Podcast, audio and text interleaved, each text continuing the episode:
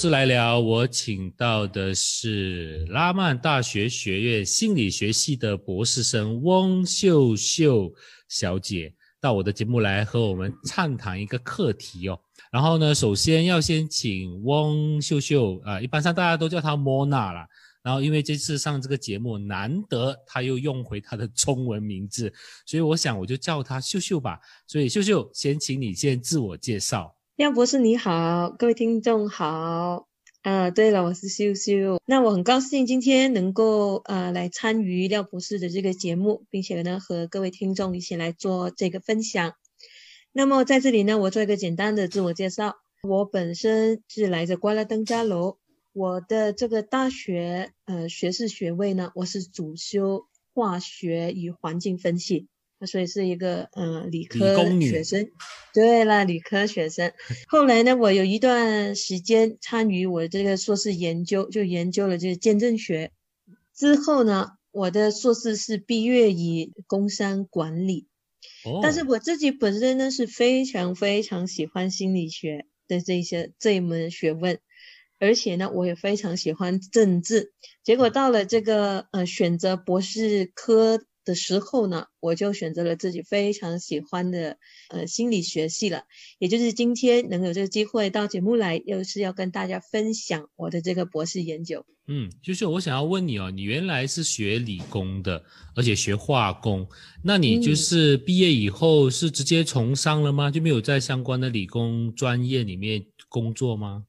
嗯，对的对的，廖博士，我是一把这个学士读完以后呢，我就开始呃工作了。除了工作以外呢，我还参与一些呃政治社团啊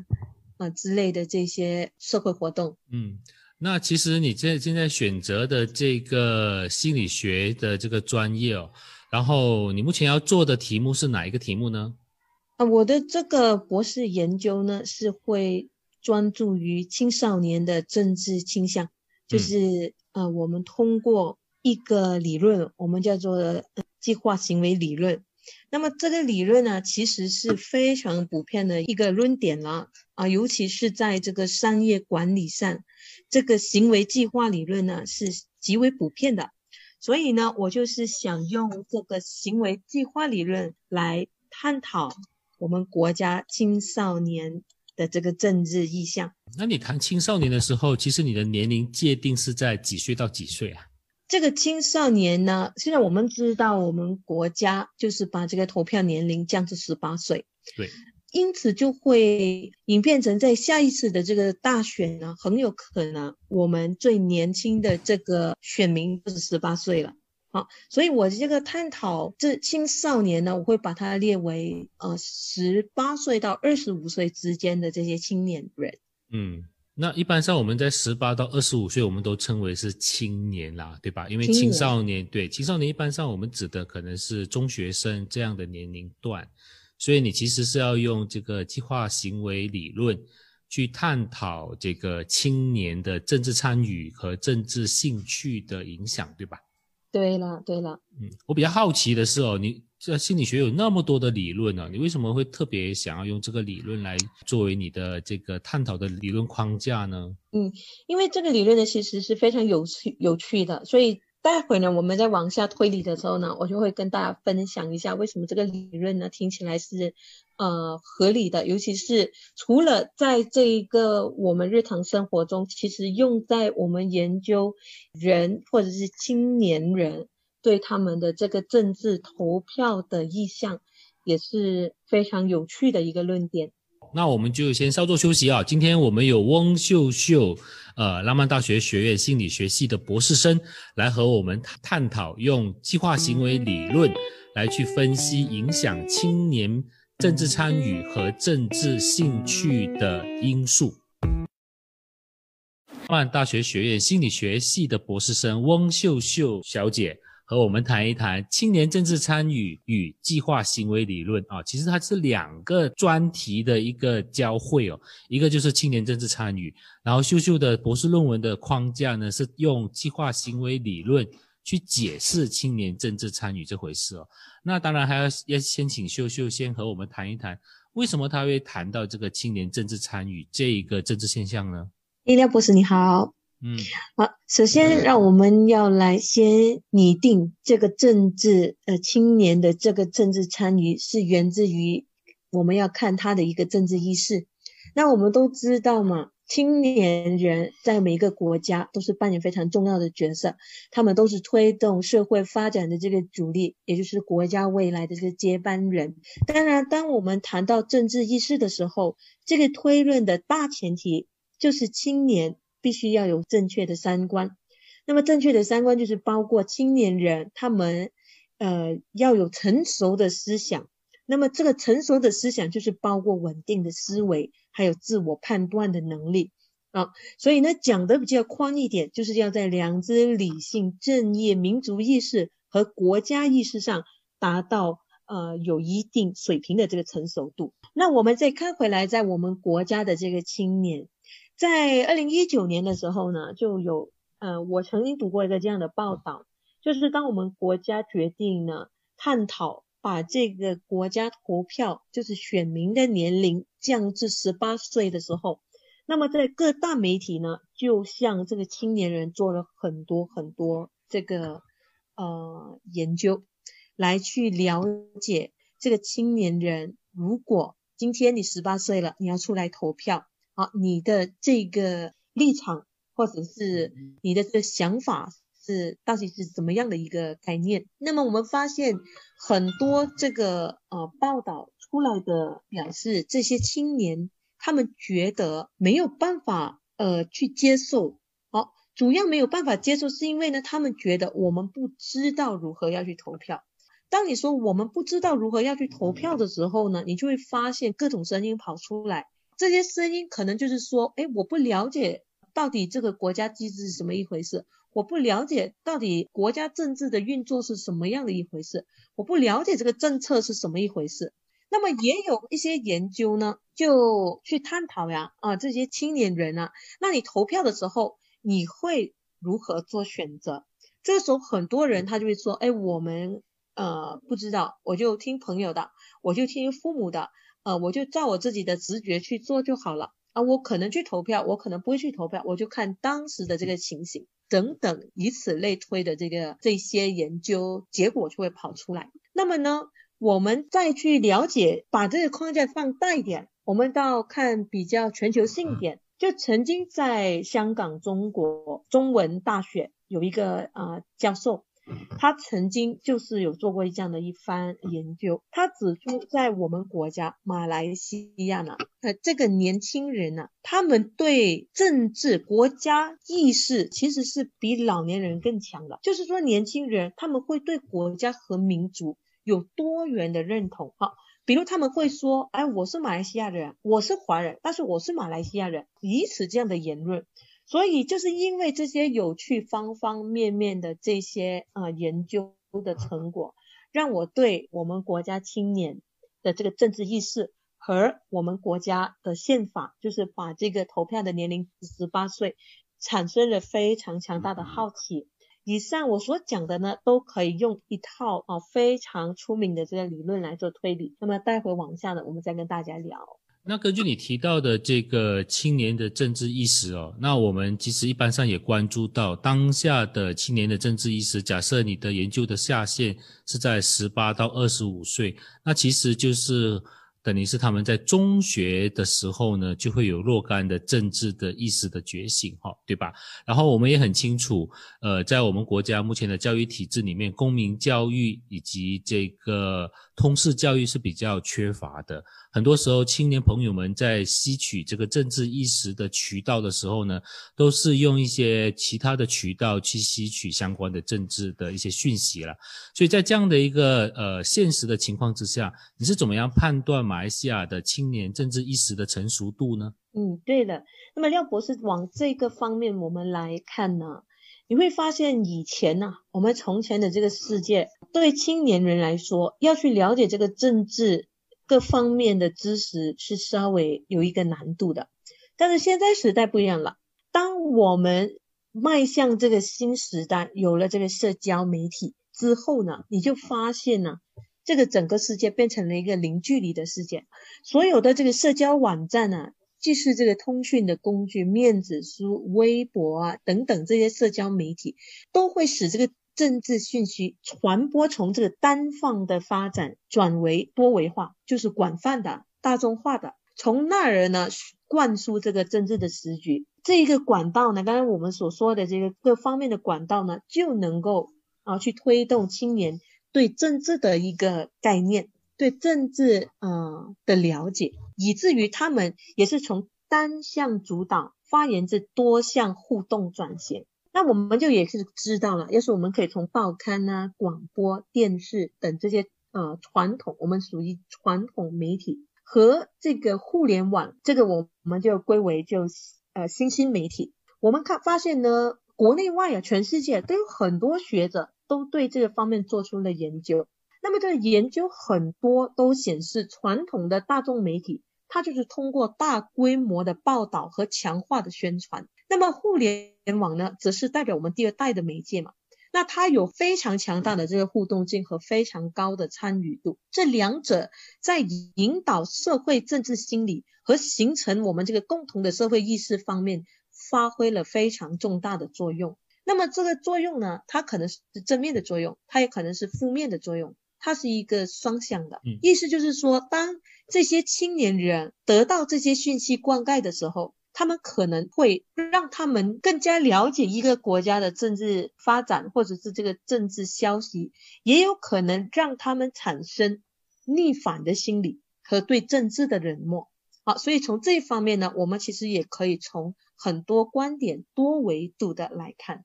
所以换言之，按照秀秀和我们这样分析哦，其实我们也不应该再去。烦恼或者担忧这个课题了，所谓的青年的政治冷感的问题哦。如果就现在的一个大环境的一个所谓的社交媒体也好，多元媒体的讯息也好，其实我们都无处不在的都在接触着各种各样的政治讯息。但是到底是有哪一些讯息，或者是哪一些渠道，或者哪一些方式？是主导性的影响的青年政治参与，那就是接下来秀秀会和我们谈到的，他要介绍的这个呃理论的框架，叫做计划行为理论。我们稍作休息，回来以后，请秀秀继续为我们申论何谓计划行为理论。今天的博士来聊，我请到的是汪秀秀博士生，他是拉曼大学学院心理学系的博士生。今天我们谈的课题哦，是青年政治参与及计划行为理论。前面两段我们都谈到了青年政治参与以及在我国影响青年政治参与的一些客观的因素，还有他们目前所在的一个媒体环绕的一个情况哦。所谓的媒体环绕，当然我们所所指的就是社交媒体的环绕。那这次呢，秀秀博士生啊，就秀秀哦，他会打算用这个计划行为理论来作为他的一个分析。的框架，那要先请秀秀和我们介绍何谓计划行为理论。好，廖博士你好，来，现在我们要谈的就是这个计划行为理论。首先跟大家嗯稍微解释或者介绍一下这个理论是从哪里来的。那么其实这一套理论呢，是一个非常非常成熟的社会心理学理论，我们叫做 Theory of Planned Behavior。那它通常在这管理学啊、护理学、行销学等等这些著名的领域呢，都被大量的就是广泛的运用。而这个理论呢，其实很有趣的，在我们国家啊，还有一些发展国的这个新闻传播学研究中，也是刚刚开始，或者说渐渐的得到了这个充分的重视，人们开始哦用这套理论呢来解释当下。或者是他们领域里面的某一个课题或某一个概念，那么这套计划行为理论呢，我们要追溯回到一九七十三年，由这两个研究啊非常著名的这个呃研究学者叫做 Argent 和 Fishman 啊他们所提出来的这个研究。那么刚开始的时候呢，这个研究只涉及啊两个主要的部分，那就是说呃行为跟主观规范。会影响一个人的行为呃意向。那么在后来推理中逐渐演变，这个研究发现以后呢，他们发现这套原有的我们叫做理性行为理论并不能够完全代表这个个体意志的结果。后来呢，在这套理论上又添加了一个叫做呃知觉行为控制的这一个概念，以变成了我们现在就是今天我们要讨论的这个 theory。就是呃，按照这个秀秀你的分析哦，其实目前你所要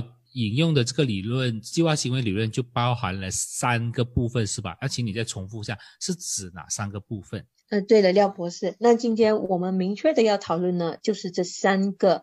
呃，能够来解释行为模型的因素，叫做态度、主观规范和知觉行为控制。态度、主观规范和知觉行为控制。啊，他的这个意思呢，就是一个行为的发生，是因为人的意图的强度所调节的。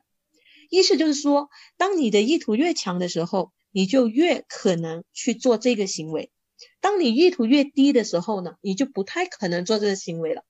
但是我们现在听起来呢，啊，非常的绕，这些呃观点啊因素非常的绕。但是待会呢，我们再一部分一部分拆出来，我们再给大家做这个简单或者日常生活上的例子以后呢，大家就能够明白了啊。其实这一套理论呢，是一点都不复杂的。所以，呃，接下来会先请秀秀先介绍这第一个就是计划行为理论的那个观点，就是所谓的态度，对吧？对了，好，那么当我们说行为态度的时候呢，我把它做一个非常简单的呃分析，其实就是关于我们自己怎么想，因为态度是我们个人的，就是我们自己的，就是你自己对这个行为本身的态度跟评价。那我在这里打个比方，比如说今天我们觉得，呃，跑步是有益呃身体健康的一个作息，好，那么跑步了过后呢，我们可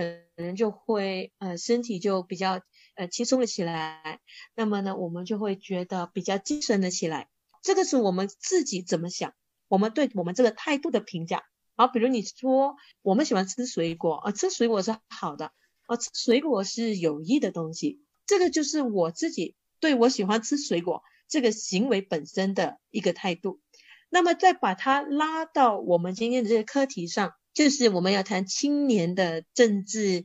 呃意向嘛。就是说打个很简单的比如，就是每个人到了投票的年龄，你都要去投票。在这个观点上，你身为这个年轻人。你的态度是什么样的一个概念？那你可能就会说啊，投票是一个国民应该进行的责任，就是我们每个人都应该做的。我觉得投票是好的，是理想的，是应该的，是责任来的。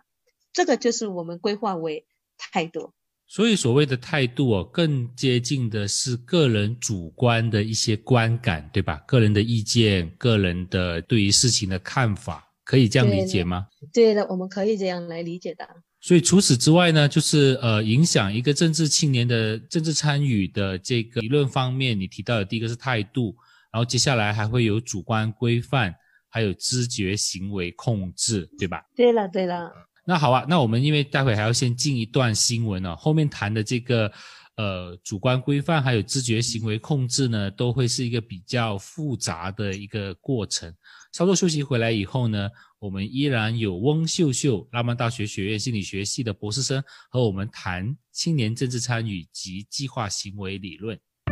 是来聊，我请到的是拉曼大学学院心理学系的博士生翁秀秀小姐，和我们谈青年政治参与及计划行为理论。啊，今天我们要谈的是一个理论，所以呢，那个话说起来有点绕哦。然后我们谈到这个计划行为理论的时候，谈到的就是，呃，影响一个人行为的三个因素，一个叫做态度，一个叫做主观规范，另外一个叫做知觉行为控制。听起来很学术，对吧？没有关系，今天我们有秀秀来和我们解释。何谓态度？何谓主观规范？以及何谓知觉行为控制？那三个小时我们已经谈到了态度。态度呢，更加接近的是每一个人对于一个事情的看法以及他的观感。而这些看看法和观感呢，都往往会是影响他行为的其中一个因素。但是呢，还有两个因素呢是非常重要的，那就是主观规范以及知觉行为控制。就请秀秀来给我们继续介绍何谓主观规范及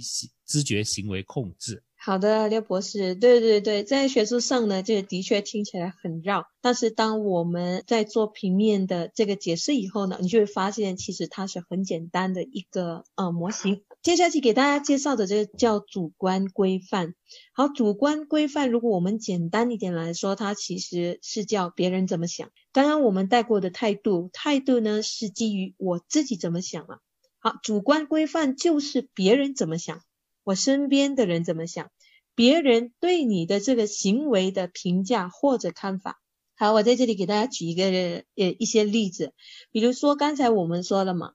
去跑步是有益身心健康的，跑步是好事，跑步呢是让人非常精神。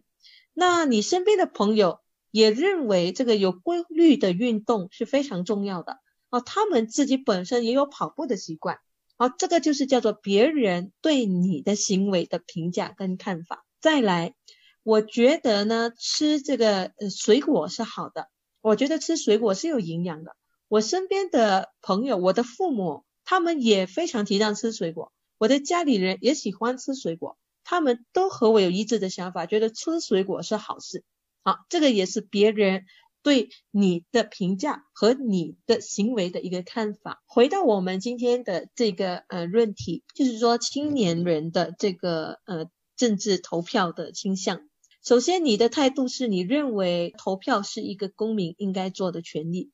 但是来到了主观规范的时候呢，你就会发现你身边这群人，所谓的这些人，就是包括你的老师、你的朋友、你的邻居、你的父母亲。他们也觉得，哎，投票是好事，我们都会去投票。好，这个我们就叫做主观规范。好，接下来，当我们来到知觉行为控制的时候呢，如果我们把它说的白一点，其实就是你自己觉得你做到还是你做不到。这个看法就是说，你个人评估这行为是否是你可以掌控的，是否是你可以控制的。所以这三个点其实他们是呃有连贯性的。首先你自己怎么想，然后别人怎么想，再来你觉得做不做得到？好，我们还是举回刚才的这个例子。我喜欢跑步，跑步有益身心健康。我朋友也跑步，我朋友每天也有这个健康就是规律的运动习惯。然后呢，我要每天去跑步，我家外面就有个花园，我能够掌控的。我能够去到这东西这个地方，我能够做这些举动，然后吃水果，我喜欢吃水果，我家里人觉得吃水果很好，我父母亲提倡吃水果，我去买水果是一个我能够掌控的事情，我就去超级市场买水果回来，类似这样的东西。当我们谈到投票的时候呢，其实也是一样，我认为我是一个公民，我应该投票，我身边的人所有人都去投票，那么投票对我来说不是一个难事，我就是在当天。啊，投票当天走到投票站去去投票就可以了。那么我们这三个因素或者这三个观点连贯起来想的话，你就会发现，当一个人他有了这三个观点的资助以后，他就会去实现那个行为。好，我稍微做解释，就是当你觉得你自己怎么想，然后你周围的人怎么想，和你能不能够做到这个你想做的事情以后呢，就会影响。你去做这件事情的一个意念，你的这个意图，我们再把刚刚三个我们所讨论的这些观点来做一个连贯性，就是说我今天我是公民，我要去投票，我身边的人所有的人都去投票，那么当天投票的时候，我要去这个投票站投票不是一个难事，啊，我只要去到那边啊投下那个票我就可以了。当这三个以上的这个观点都符合的时候呢，我去投票的这个可能性就好大，我去投票的这个意向就好大，能够促使我去做投票这个行为呢，就会发生啊。我们这样子讲，可能就会让大家比较明白了，廖博士。嗯，但是我们都知道，往往这三者它可能不一定会统一，对吧？有时候你的主观的这个态度上是比较坚定的。但是在这个主观规范，比如说别人对于这个事情的评价比较低，然而在这个行为控制，就是你所掌控的这个呃实践的范围里面，他又比较强，他就会想这三者之间有没有说哪一者是比较主导性的，然后或者是说三者之间出现呃冲突和矛盾的时候，哪一者的那个因素是优先被考量的呢？嗯，对了，廖博士，那么这三个观点其实呢，它都会影响一个人的行为。好，那么我们再举个比例，今天你要去一家呃餐厅吃火锅，啊，你对他们的这个菜单很感兴趣，你身边的朋友也去过这个店，也去过吃这个火锅，他们也觉得好吃，但是当你决定要去的时候呢，你发现这个火锅的价钱太高了，你觉得你负担不起这个价位，那么其中一个因因素观点可能就会影响你去这个餐厅吃火锅的机会。所以这三个因素就是啊，让我们来做考察，就是当一个人他的行为没发生的时候，他是什么因素导致这个行为没有发生？是因为他自己个人的态度，是因为他身边的这个主观规范的态度，还是因为他行为肢解的态度来影响他？我再给大家稍微做再深一层的推理，我们想一想，有些东西我们的意图很高，我们很想去做的。但是我们仍然没有做出这个行动。比如说，我今天是好想要去跑步的，那我约了我一个朋友一起去跑步，他也喜欢跑步。那你以上的这个态度和你的主观规范都已经达到一致了。对。但是当你要去跑步的时候呢，忽然下了一场雨了，所以这个雨就会影响你，让你没有办法去进行你这个行为。这也是其中一个能够影响你的东西，因为呢。你的知觉行为控制方面，就是有些东西你没有办法控制了，你没有办法掌控了，你没办法掌握的，也会影响导致一个人的呃行为。所以，我们把这整个概念放宽来看的时候呢，你就会发现这个理念其实是一个非常理性的一个理念。当然，一个意图它并不能够完全决定。一个行为的发生，在正常生活上是这样子的，就是说，我们日常生活上，我们不可能说我们做的每一件事情都是用这个理论来来控制，嗯，是这个样子的意思。嗯，没关系，至少我们今天学会了一个理论的分析的方式，就是可以用所谓的态度。主观规范还有知觉行为控制这三个呃因素去分析一个人的行为是否发生与否哦。稍作休息回来以后，我要问问秀秀啊，有没有一些情况是超越了计划行为理论之外的一些状况的？是来聊的这个课题哦，叫做影响青年政治参与的因素的探讨哦。呃，而且秀秀呢是引用了一个理论，叫做计划行为理论。然后这个这个理论我们听下来呢，是的确有一点绕。然后听众就有问这个问题哦，他的问题是这样啦，就是诶，其实影响一个行为发生的这三个因素，刚才秀秀说了哈，一个叫态度，一个叫主观规范，一个叫知觉行为控制。那是不是说三个因素都要具备才能影响一个行为的发生呢？还是说这三个因素之间可以具备一个、两个不具备？所以我想要把这个问题呢抛给秀秀。哎，廖博士你好，嗯，对了，好，我们从这个问题当中呢就可以呃完全去理解整个理论。我大概稍微做一个非常简单的解释，就是说一个人的行为他。会不会发生？是因为他的意图，而这个意图是由刚才的这三个啊因素来导致，或者是来呃促成。但是我们说，如果今天这个人他三个因素都具备的时候，那就不成问题了，这个行为就发生了，对吧？好，如果我自己喜欢，朋友喜欢，我要去做也我能够掌控，那这个行为就肯定发生。但是如果一个行为不发生的时候，它肯定是在这三者之中。有其中的一个没达到了，究竟是什么没达到，会影响这个行为没发生？好，我们可以举个例子，比如说这个今天我觉得呃我要去投票，但是我身边的人哦他们都不认为投票是什么大事情，他们都不去，结果我可能就是因为他们这样的行为而影响了我的态度，然后我觉得虽然我能掌控，我可以去投票，但是我结果我没去了，就说一个人的行为。它会被这三个因素间接中所影响，好，如果你其中一个行为啊，你其中一个因素没有达到的话，它可能就会影响你不去完成这个行为，不去完成最后的一个行为。所以这些学者啊，这些研究员，他就是研究一个人，你今天有没有可能去这些地方？你没去这个地方，是因为什么因素影响你没去这个地方？是因为你个人的态度，是因为你的这个主观规范，还是因为你的行为肢解牵绊着你而影响你没去做这个行为？明白了，其实倒过来说也可以，就换言之，或者这是三个因素里面有一个因素发生了，然后让你的行为发生了，那这这个因素。就是我们做说是三者之间的主导因素，对吧？对了，我们就可以来这样子做理解的。接下来就有另外一个问题，就是我刚才上一个时段结束的时候问你的哈，难道是所有的行为都是用这三个因素完备的解释了吗？是不是有一些行为是超越了这三个因素的解释范畴的？廖博士问的真好。当然呢，这个呃计划行为理论呢，它适用的范围呢，还是有一个局限性的。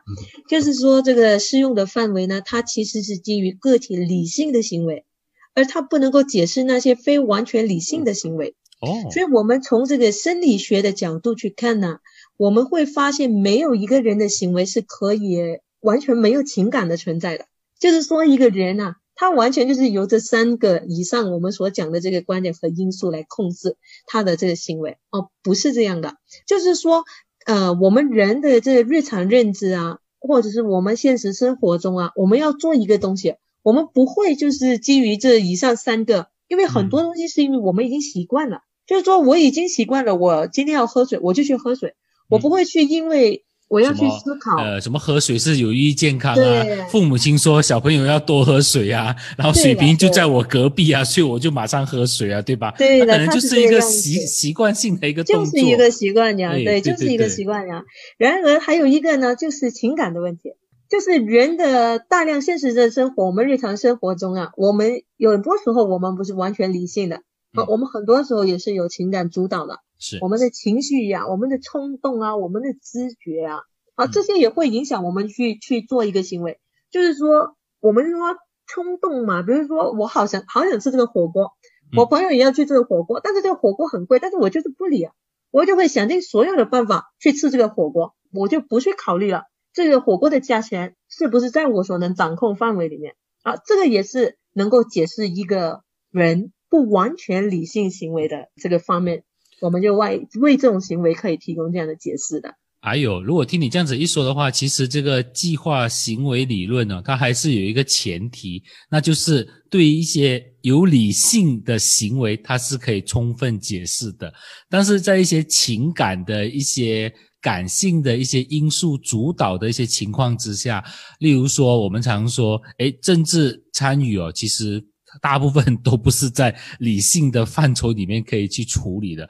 它有很多一些就是非理性的元素。如果是这样的话，秀秀，你当你去谈说你要用这个计划行为理论去分析政治参与哦，那你不是会面临很大的挑战吗？啊，当然，当然，呃，廖博士在这个方面呢，呃，就是我们刚才有一些我们不能所逃脱的这些情感啊、情绪方面的这个，所以呢，在我的这个呃研究论文里面呢，我其实还有加了一个部分，所以这个部分呢叫做经验啊，就是这个理论除了以上这三个，我们还有一个叫做经验，这也是非常有趣的。经验呢，其实它就不是属于太过理性的东西了啊，因为每个人的经验都不一样，那么。除了以上这三个观点啊，这个经验呢，我也是从这边去探讨如何影响这些青年人他们的投票倾向。嗯，这经验就多倾向于情绪呀、知觉啊方面，就是说，可能我的家里人告诉我，哎，你要去投票啊，哦，而且你要把这票投给谁谁谁呀，啊，因为这个是呃从前呢啊，或者是在上一届大选的时候呢。啊，这个某某团体啊，某某党派呢，他曾经帮助过我们的家，曾经在这个方面支援过我们啊，我们受过了好多恩惠啊，什么等等啊，所以这个人他就不去考虑其他的，我就不用再去问我的朋友了，我要投给谁啊，什么之类的，我就因为这个情绪的问题，就是因为这个通过家里的经验啊什么的问题来告诉我，哦，我就去投了，或者我自己本身曾经有过一个经验啊，我去升学的时候。我曾经在这个政府的资源下帮助过我，还是怎么样的一个一回事，然后我就不用去考虑以上了，这个这个行为肯定会完成，因为我就是因为有过了这个过去的经验，来影响了我的情绪，跟我的直觉告诉我，我就是必须要去投，而且我这个票肯定会投给某某某某个党派。啊，以此类似的推，所以这是一个非常有趣的一个研究的廖博士。嗯，对，而且你提出这个经验，其实是为了要补足这个计划行为理论解释的不足吗？还是它其实会是你呃在研究这个政治参与的时候呢，研究的一个突出的重点？因为呢，就是像刚才廖博士的提问嘛，你就会发现说，哎，这个理论其实呢，它是一个非常理性的，但是投票也不未必是一个理性的东西。当你出现不理性的东西，你这个这一套啊论点就没办法来解释了啊，所以就加出了以上我所说的这个经验来补助，来补助刚才这个情感主导的部分。因为我们知道这个理论呢，它不是一个穷尽的模型啊，在基本模块的时候，我们还是可以用它去稍微探讨、跟解释、跟了解。但是在啊，它所不能够解释的范围，就是非理性行为的时候呢？我们要从多维数的观念哦，再去探讨，再去了解，做这样其他更好的一个补充，来探讨或者是来研究最后这个青年的政治意向。今天的博士来聊，我请到的是浪漫大学学院心理学系博士生翁秀秀来谈青年政治参与及计划行为理论哦。然后因为秀秀的博士的研究的。对象是青年，十八到二十五岁。那我们最热门的话题，当然就是手头族的话题哦。那我很好奇哦，如果从这个手头族他们第一次参与到这个呃投票或者是政治参与的这样的一个情况哦，呃，我们可以用经验来分析吗？还是他们就是会在你的这个计划行为理论的框架里面来做分析呢？是的，廖博士。当我们今天谈到我们主要课题的主人翁就是青年人，那么青年人呢，他们都是第一次参与这个呃社局政治投票，就是你所谓的手头族。在这个方面呢，我认为他们还是非常理性的，因为呢，第一次参与投票嘛，可能就没有这个经验这方面的因素来引导他们。所以呢，在这方面他们还是算非常理性的。所以呢，这一套行为理论呢，还是可以用来分析或者是探讨这些手头族在我们国家第一次哦，他们第一次投票的这个倾向。当然，当然，呃，身为这个青年人，你第一次投票嘛，你对这个政治的兴趣的培养还是非常重要的。因为呢，你还是需要有这个政治的知识，好，政治的意识。来巩固你的这个态度，个人的态度，哦，那么这个态度呢，还能够啊非常扎实的，那么以至于成让这个主观规范啊等等这些因素呢，成为这个第二层的外来影响主导的这个因素。所以我们发现，在这新的形势下，哦，我们都要适应呃适应这社会主义现代化的建设的需求。主要这些年轻人呢，他们都是必须要非常有思想。啊，有道德、有纪律的新一代，如何我们能够培养如此的青年呢？其实就是从提高他们的国民思想、道德素质和对政治的认识开始，就是通过我们刚刚所说的这些管道啊，通过身边的父母亲啊灌输的这个呃政治教育，通过我们的这个多媒体。通过我们的传统媒体、报章啊、啊电台啊，还有多媒体啊，就是互联网啊等等。因为年轻人啊，这个青年人，他们是属于在观摩世界观的这个阶段。好，所以在这个阶段的这一层青年人，其实他们的兴趣是很广泛的，他们的这个呃可塑性也是非常强的。所以一个人如果他们在政治上不成熟，他们就很容易接受外界的影响，这个外界的影响就是所谓的我们刚刚说的，就是行为理论上的第二个主观规范，他们就很容易受主观规范的影响了。好，因为他们自己本身，好对政治来说都不太成熟，也不了解，就是他们没有一个呃自己非常坚定的这个呃态度，所以呢，通过这个各方方面面的，包括各种的这个教育管道。我觉得每一个管道都要做出正面的引导，都可以做出正面的引导，都可以扮演很好的角色。好，我们必须要经常化的、生动具体化的哦，通过很多的计划、有组织的活动啊，像廖博士你此类似的这个电台节目啊等等，来扩大这些青年人的呃视野，来带给他们更多这个新方面的知识，培养他们关心国家的时事，培养他们热爱国家，哦，激发他们从各种管道提供意见和看法，因为现在已经变成。双向了，然后他们可以在很多这个网络媒体上，然后提供他们个人的看法跟意见，这个就是让他们能够开始主动参与，呃，了解这个社会，而不是呢，只是呃单方面的聆听或者是单方面的观看。当然，我们还有很多，比如说呃，去参与这个牧林啊、社区活动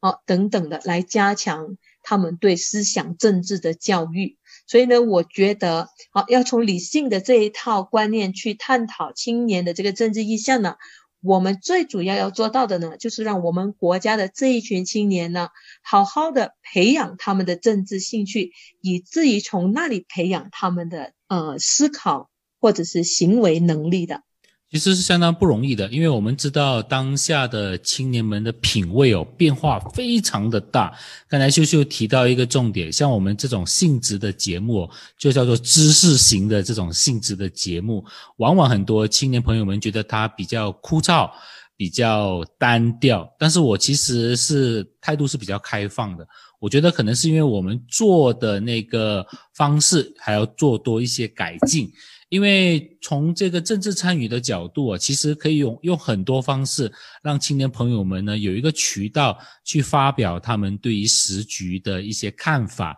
以及对于时局的一些观察，因为只有透过对话，才能够呢一步一步的呢探求到他们对于时局的意见，乃至于就是和他们交流我们国家的体制、政党的那个特质，以及作为公民的那个责任哦。我觉得这方面的工作还需要做的很多，无论是我们电台、呃父母亲，甚至是我们的呃公众的这些呃。通识教育等等等等等，或者是我们的 NGO 都可以有大量的这个空间可以去耕耘。我非常开心今天能够请到秀秀到我们节目上来跟我们谈他的这个呃博士的研究的方向，以及他目前所开展的计划，就是青年政治参与及计划行为理论的相关的研究。谢谢秀秀。好，谢谢廖博士。